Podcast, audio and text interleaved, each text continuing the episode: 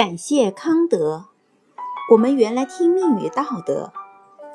在早期的原始社会，人们不得不用自然的物质力量来征服和克制人类的激情，这使得原始的游牧部落受制于纯粹的物质力量。但是，随着文明的进步，人类发现了一种更有效的控制人类激情的力量，这就是道德的力量。由于没有有效的道德力量来控制和抑制人类的激情，欧洲人在此利用了物质力量来维系公民的秩序。却如卡莱尔所言，欧洲是无政府状态，外加一个景观。利用物质力量维系公民秩序，导致了军国主义。实际上，如今的欧洲之所以依赖军国主义，是源于没有有效的道德力量。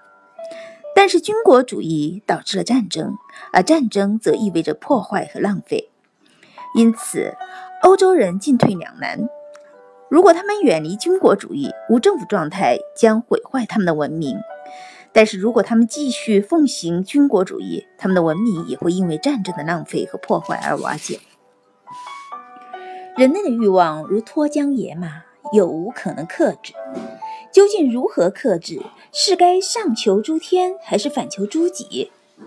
在西方，对道德觉醒的呼唤可以上溯至柏拉图和斯多葛学派，但把人类的命运乃至本质彻底寄托于道德律令之上的，非康德莫属。依照康德的说法，驾驭人类整个道德生活的是道德律，而不是外界的法律和鞭策。只要可能。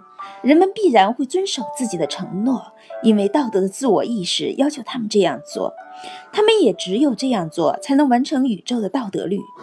一个有道德的人，义无反顾地这么做，并非是他畏惧外界的力量，或迎合社会的习俗，或恐惧上帝的惩罚，而是因为他作为一个道德人，就必须正直地完成自己的义务。